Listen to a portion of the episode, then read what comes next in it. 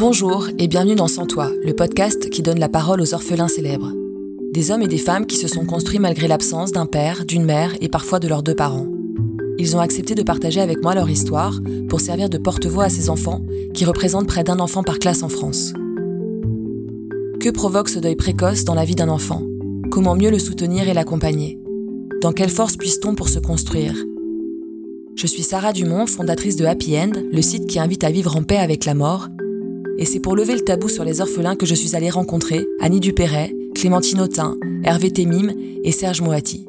Un podcast soutenu par Psychologie Magazine et réalisé grâce à la fondation OCIRP, dont l'objectif est de faire connaître et reconnaître la situation des jeunes orphelins en France. Je pense qu'à 9 ans, quelque part, c'en est fini de la vraie enfance. J'avais, et avec cette réaction violente, un grand temps d'avance sur les gosses à l'école euh, qui a été un souvenir pour moi épouvantable quoi. Je crois que je faisais semblant un peu d'études d'enfant de temps en temps mais je l'étais plus quoi. J'ai ressenti euh, une douleur qui n'est pas guérissable mais j'ai su à l'instant où ça s'est produit que ce serait ma plus grande force.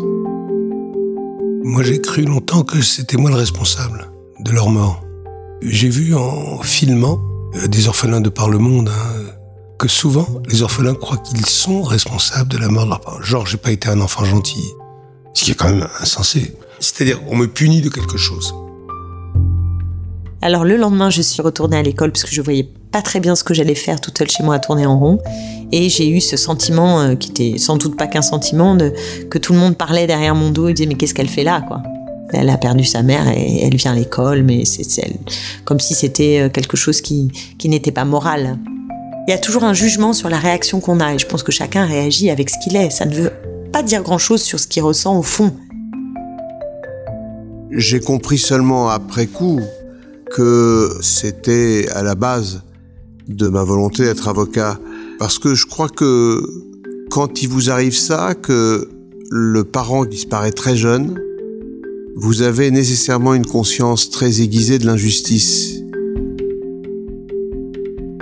En fait, ce qui est le plus dur dans ces histoires-là, c'est qu'on ne veut pas en sortir. C'est qu'en fait, le regret, la douleur qu'on a, c'est ce qui personnalise en vous les personnes disparues. On ne cesse pas d'être orphelin. C'est-à-dire que il m'a toujours manqué l'assentiment des parents le tapotage de joue. Vous savez, je suis fier de toi, mon fils. Ce que moi, j'arrête pas de dire à mes enfants, par exemple. Quand j'ai atteint 33 ans, j'ai évidemment eu de l'anxiété de passer ce cap qui était euh, l'âge de sa mort. Et une fois qu'on a passé le cap, on a l'impression d'être en sursis en fait. Que toutes les années qui suivent, c'est du bonus.